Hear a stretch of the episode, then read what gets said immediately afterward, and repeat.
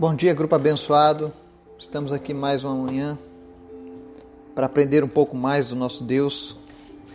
E para essa semana eu preparei algo especial para nós. Nós vamos fazer uma viagem ao cativeiro persa, quando os judeus foram levados e passaram lá muitos anos debaixo do domínio persa e vamos fazer um, um breve estudo sobre o livro de Esther. Se você ainda não teve a oportunidade de ler esse livro, eu recomendo a leitura. É muito enriquecedor, muito cheio de verdades, mostra um cuidado intenso de Deus. Enfim, vale vale muito a pena estudar esse livro. E nós vamos começar hoje pelo capítulo 1. Quero te pedir que você, se possível, não perca, porque vai ser um estudo em sequência e uma coisa estará complementando a outra mais adiante. Então vale muito a pena.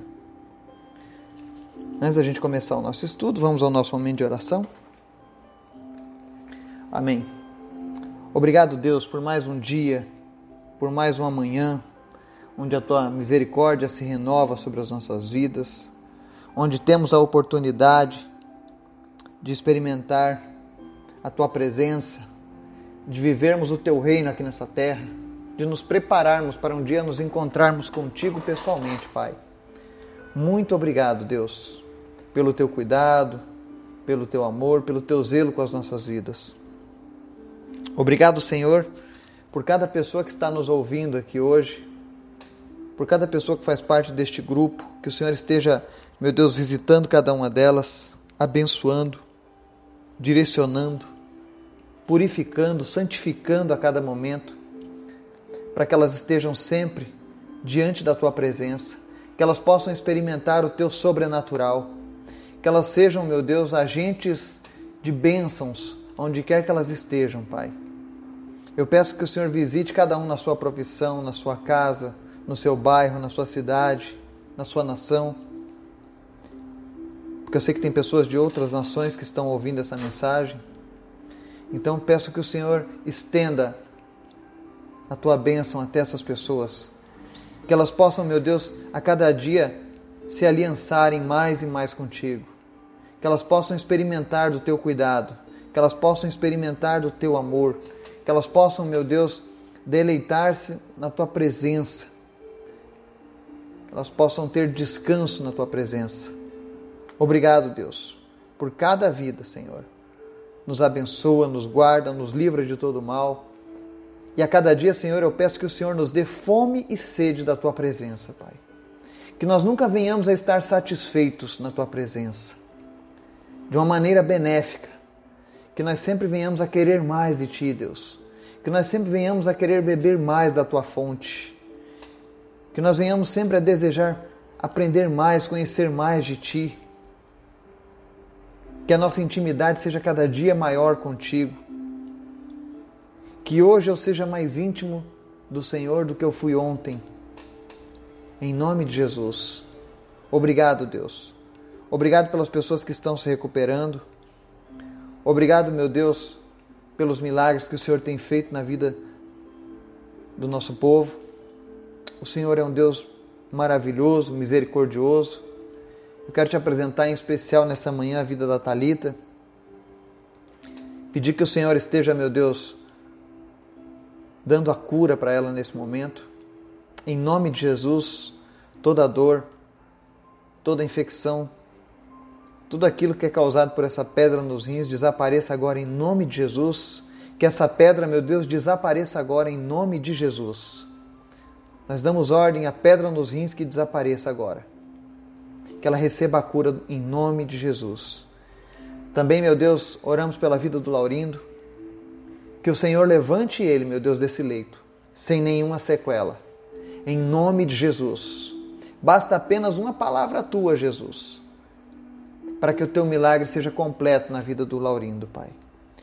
E nós clamamos a Ti, nós intercedemos pela vida do Laurindo e nós buscamos a Tua presença, Jesus, na vida dele.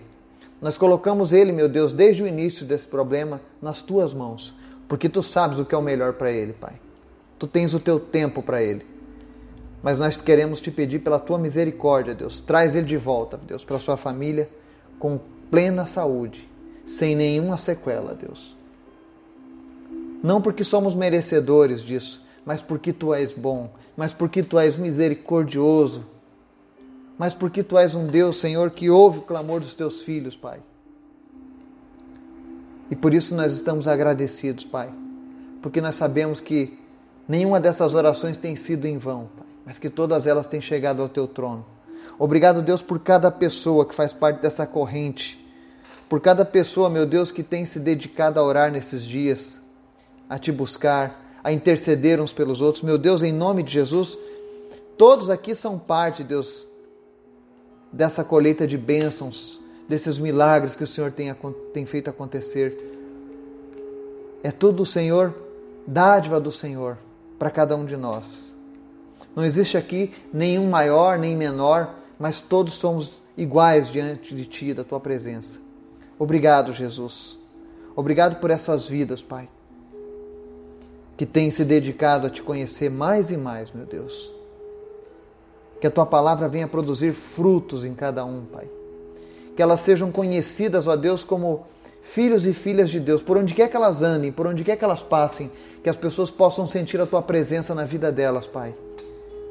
De maneira que o teu Espírito Santo venha impregnar, ó Deus, os seus familiares, os seus amigos, as pessoas no trabalho, que as pessoas sintam paz, que as pessoas sintam a tua presença, Deus, ao entrar em contato com cada um de nós, Pai. Usa-nos, Pai. Eis-nos aqui, Senhor. Essa é a nossa oração nessa manhã. Te pedimos também, meu Deus, fala conosco através desse estudo, Pai, no livro de Esther. Em nome de Jesus. Amém. Livro de Esther, nós vamos começar hoje pelo capítulo 1. Espero que a gente conclua ele ainda hoje. Diz assim: Foi no tempo de Xerxes, que reinou sobre 127 províncias, desde a Índia até a Etiópia. Naquela época, o rei Xerxes reinava em seu trono na cidadela de Suzã, e no terceiro ano do seu reinado, deu um banquete a todos os seus nobres e oficiais.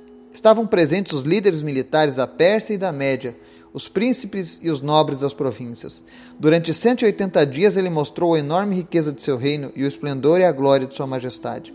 Terminados esses dias, o rei deu um banquete no jardim interno do palácio de sete dias para todo o povo que estava na cidadela de Suzã, do mais rico ao mais pobre.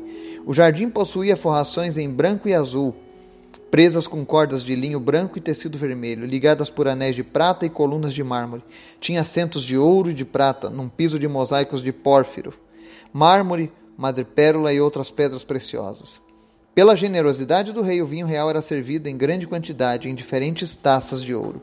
Por ordem real, cada convidado tinha permissão de beber o quanto desejasse, pois o rei tinha dado instruções a todos os mordomos do palácio que o servissem à vontade. Enquanto isso, a rainha Vaste também oferecia um banquete às mulheres no palácio do rei Xerxes. No sétimo dia, quando o rei Xerxes já estava alegre por causa do vinho, ordenou aos sete oficiais que o serviam, Meumã, Bista, Arbona, Bigtá, Abagta, Zetar e Carcas, que trouxessem à sua presença a rainha Vaste, usando a coroa real. Ela queria mostrar, ele queria mostrar aos seus súditos e aos nobres a beleza dela, pois era de fato muito bonita. Quando, porém, os oficiais transmitiram a ordem do rei à rainha Vaste, esta se recusou a ir, e o rei ficou furioso e indignado. Como era costume o rei consultar especialistas em questões de direito e justiça, ele mandou chamar os sábios que entendiam das leis e que eram muitos amigos, muito amigos do rei. Carcena, Setar, Adamata, Tarsis, Meres, Marcena e Memucã. Eles eram sete nobres da Pérsia e da Média, que tinham acesso direto ao rei e eram os mais importantes do reino. O rei lhe perguntou: de acordo com a lei, o que se deve fazer à rainha Vaste? Ela não obedeceu à ordem do rei Xerxes transmitida pelos oficiais. Então Memucan respondeu na presença do rei e dos nobres. A rainha Vaste não ofendeu somente o rei, mas também todos os nobres e os povos de todas as províncias do rei Xerxes, pois a conduta da rainha se, se tornará conhecida por todas as mulheres, e assim também elas desprezarão seus maridos e dirão: O rei Xerxes ordenou que a rainha Vaste fosse à sua presença, mas ela não foi. Hoje mesmo as mulheres persas e medas da nobreza que ficarem sabendo do comportamento da rainha agirão da mesma maneira com todos os nobres do rei. Isso provocará desrespeito e discórdia sem fim. Por isso, se for do agrado do rei, que ele emita um decreto real e que seja incluído na lei irrevogável da Pérsia e da Média, determinando que Vaste nunca mais compareça na presença do rei Xerxes. Também dê o rei a sua posição de rainha a outra que seja melhor do que ela. Assim, quando o decreto real for proclamado em todo o seu imenso domínio, todas as mulheres respeitarão seus maridos, do mais rico ao mais pobre. O rei e seus nobres aceitaram de bom grado o conselho, de modo que o rei pôs em prática a proposta de Memucã. Para isso enviou cartas a todas as partes do reino, a cada província e a cada povo, em sua própria escrita, em sua própria língua, proclamando que todo homem deveria mandar em sua própria casa. Amém? Então nós vemos aqui no livro de Esther um livro que no decorrer da leitura você vai entender que ele mostra que na nossa vida de cristão nós temos muitas perseguições. Mas que a todo momento Deus estará sempre preservando o seu povo durante os períodos difíceis. O rei Xerxes, ou Assuero, Assuero era um título que ele tinha que significava rei leão, ou herói entre os dominadores, né? foi um dos maiores reis daquela época. E o seu império era tão grande, tão proeminente, que um dia ele resolveu fazer uma festa e ostentar. Passou seis meses dando uma festa, um banquete, com bebida e comida à vontade, o que não era um costume, principalmente do vinho real, ser distribuído a todos. Mas ele falou: olha, convidado pode beber o tanto que ele quiser e sirva tudo em taça de ouro.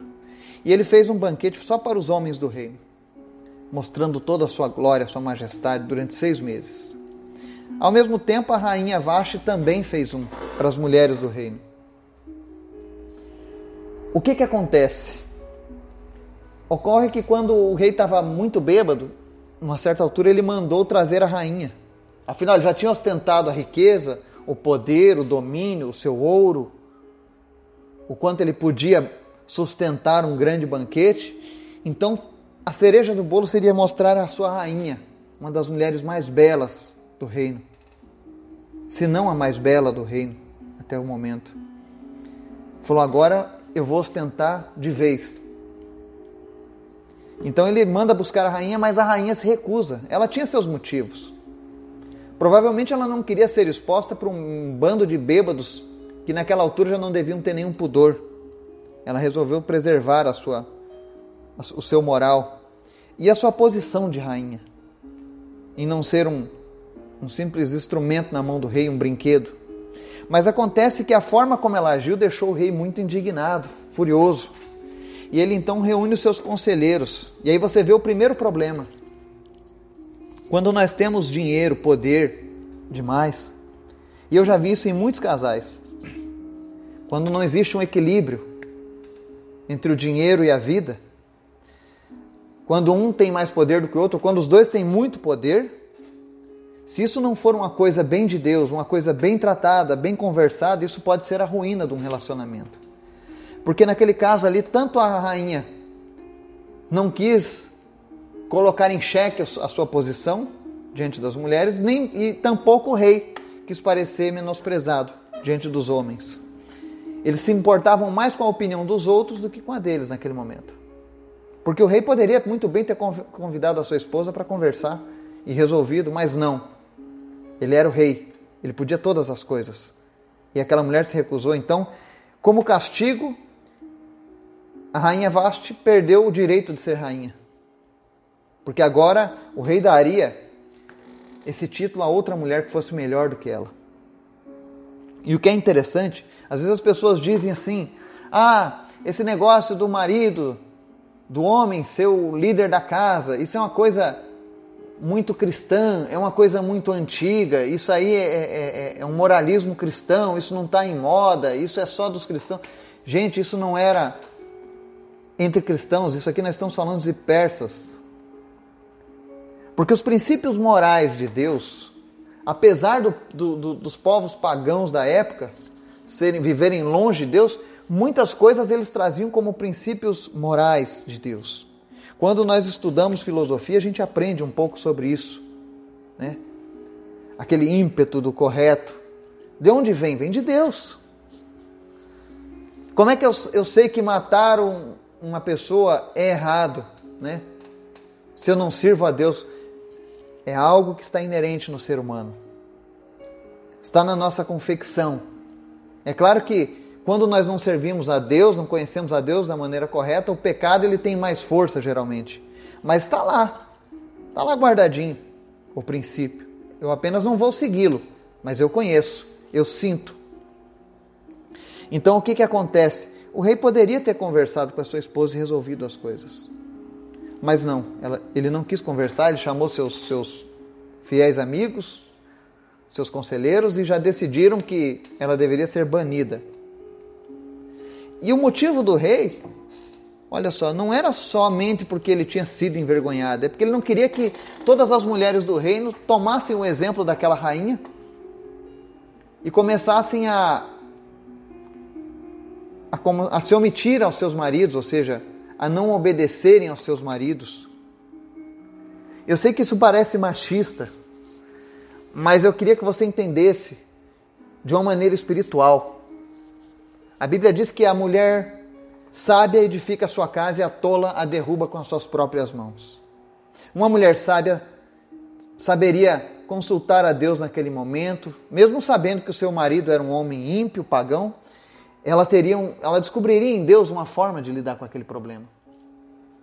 Porque não é apenas o casamento da rainha Vashti que estava em jogo, mas o casamento de todas as mulheres nobres do reino.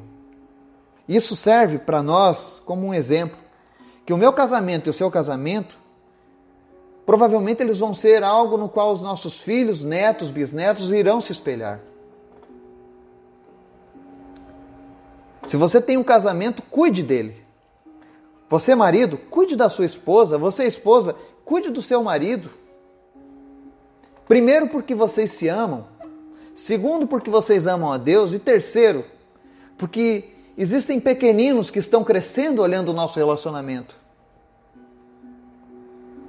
Eu tenho filhos que olham para o meu relacionamento. E eu quero que os meus filhos aprendam a ser homens e mulheres honrados. Eu quero que o meu filho honre a sua esposa. Eu quero que a minha filha honre o seu marido. E em nenhum momento eu estou dizendo para minha filha que ela tem que ser uma serviçal do seu marido um capacho do seu marido. Você nota que Deus retirou Eva da costela de Adão. Ele não tirou da sola do pé para que ela não, não fosse pisada por ele. Não tirou ela do caco da cabeça para que ela não montasse em cima dele. Mas tirou da costela, que é do ladinho. É para estar do lado do marido. Eu quero que a minha filha aprenda a ser uma mulher honrada, assim como a mãe dela é. Eu quero que o meu filho aprenda a ser um homem honrado, que ele honre a sua esposa, que ele respeite a sua esposa.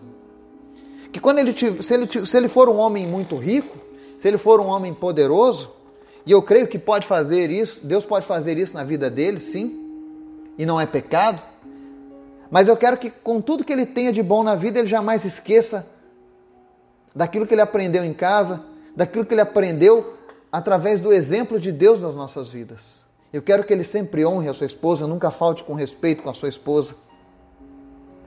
Porque eu também procuro fazer isso. Não apenas porque eu amo a minha esposa, eu amo muito a minha esposa. Eu amo muito a Deus, mas eu também preciso deixar um exemplo para a geração que está se levantando. Chega de péssimos exemplos. Chega de coisas ruins para serem lembradas. Nós precisamos lutar para mudar esse quadro. Se o mundo está se acabando, se casamentos no mundo estão se destruindo, nós temos que lutar.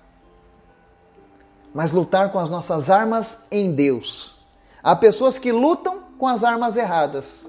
O rei lutou com as armas erradas. Ele colocou o império, ele colocou o que os amigos iam pensar em cima do que de fato era importante. Mas conforme a gente for lendo o livro de Esther, nós vamos entender Como Deus é bom e Deus é maravilhoso. Esse período da história mostra que Israel estava longe do favor de Deus, Israel tinha pecado, desobedecido a Deus e por conta disso eles foram levados em cativeiros, foram dominados pelos persas. E por conta desse domínio dos persas, o povo de, de Israel estava, como se diz, um povo errante, que não tinha mais uma identidade com Deus.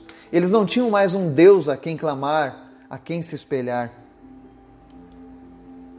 Eles estavam sozinhos, abandonados à própria vontade, à própria sorte. Porque por várias vezes Deus tentou andar com eles e eles rejeitaram a presença de Deus. E aí a palavra mostra que eles estavam lá naquele sendo dominados por aquele povo estranho, vivendo em terra estranha, o rei com aquele poderio todo. Talvez você olhe hoje para um quadro e pense assim: no caso do nosso, o nosso país não tem mais jeito. A corrupção tomou conta. A mentira tomou conta. A imoralidade tomou conta. Né? Os, os valores que nós tínhamos estão sendo destruídos, as coisas estão se acabando, tudo vai se destruir. Talvez a gente pense assim quando a gente olha as notícias, quando a gente olha para o pano de fundo em que vivemos na nossa nação, por exemplo. E era isso mais ou menos que os, os judeus viviam, esse quadro escravo, escravizados por outro povo, dominados, perderam a sua independência em Deus, perderam até mesmo o seu relacionamento com Deus. Mas Deus ele sempre esteve presente nas entrelinhas da história. E uma coisa que é interessante para a gente deixar aqui nesse livro de Esther é que o nome de Deus nunca vai aparecer nesse livro. Você vai ler todos os capítulos, os dez capítulos de Esther, e você não vai ver nenhuma referência a Deus. O nome dele não vai aparecer nesse livro. Isso mostra que Deus não está preocupado em aparecer nos holofotes.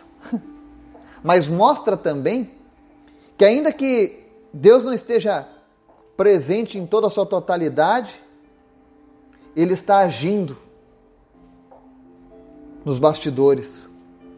Pode ser que nesse momento a tua vida esteja bagunçada, você esteja se sentindo longe de Deus por conta de erros que você cometeu, por conta de problemas que você causou. E a, a, gente sabe que o pecado nos afasta de Deus. Talvez você esteja se sentindo nesse turbilhão de problemas. Mas eu quero te dizer que o povo de Israel, ainda que estivesse com todas as suas credenciais diante de Deus, maculadas, quebradas, destruídas, ainda assim, Deus era um Deus fiel um Deus que amava aquele povo. Assim como Deus nos ama, Ele sempre está em busca de nos resgatar. E o resgate do povo de Deus naquela época começou através desse desentendimento entre o rei e uma rainha. Uma coisa que não tinha nada a ver com a realidade do povo persa e do povo judeu mas isso prova que Deus está presente nos pequenos detalhes e que Ele é, ele é quem controla o destino, é Ele quem controla o que acontece com a vida do seu povo. Ele tem a sua vontade permissiva, mas Ele tem a sua vontade proativa. E você vai ver ao decorrer dos estudos do livro de Esther como Deus é tremendo. A atitude da, Vasti, da rainha Vaste fez com que ela perdesse o seu trono. A atitude do rei fez com que nos lares persas as mulheres continuassem respeitando os seus maridos. Mas no capítulo 2, nós vamos começar a, a entender um pouco mais do que Deus tem preparado para o seu povo. Amanhã nós estaremos dando continuidade a esse estudo e eu espero ter a sua presença novamente. Que Deus esteja te abençoando, te dando sabedoria, que você tenha sabedoria no seu relacionamento, no seu casamento, que você tenha sabedoria para deixar o exemplo para as próximas gerações. Eu tive muitos bons exemplos na minha vida. Tive sim. Minha mãe sempre foi também uma mulher batalhadora. sempre defendeu os bons valores morais. Isso eu aprendi muito com ela. E hoje eu tenho a possibilidade, eu tenho a oportunidade de, junto com a minha esposa, passar esses valores adiante. Que você também seja assim. Que você possa ser um, um símbolo de Deus no seu relacionamento. Que as pessoas possam olhar e ver Deus no, no seu relacionamento. Que você tenha sabedoria, que você tenha orientação divina para tomar as suas decisões.